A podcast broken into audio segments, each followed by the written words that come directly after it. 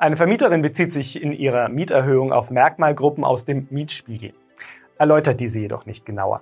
Ist die Mieterhöhung trotzdem wirksam? Diesen Fall und zwei weitere aktuelle Mietrechtsurteile stelle ich Ihnen heute vor. Im ersten Fall geht es um eine Mieterhöhung mit Mietspiegel. Die Mieter einer Wohnung in Berlin wurden aufgefordert, einer Mieterhöhung zuzustimmen.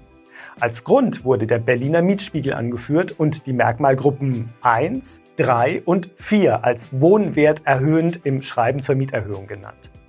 Mehr nicht.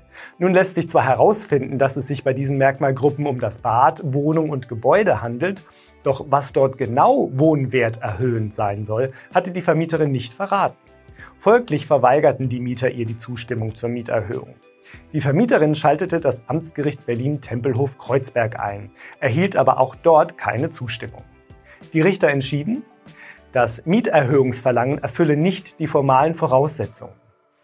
Die Vermieterin habe die Merkmalgruppen 1, 3 und 4 als wohnwerterhöhend genannt, ohne sie zu erläutern.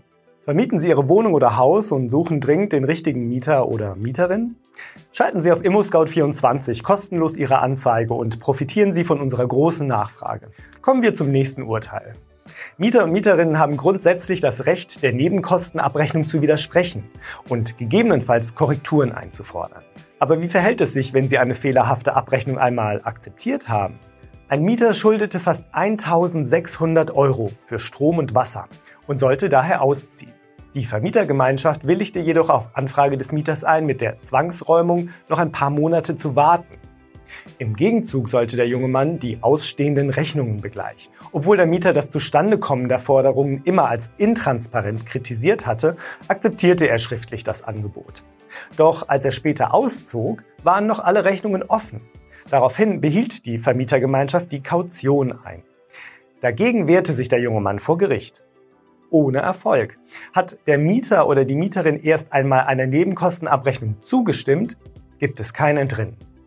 Ob die Abrechnung den formalen Anforderungen entspricht, spielte in diesem Fall keine Rolle mehr. Im dritten Fall geht es um die Modernisierung.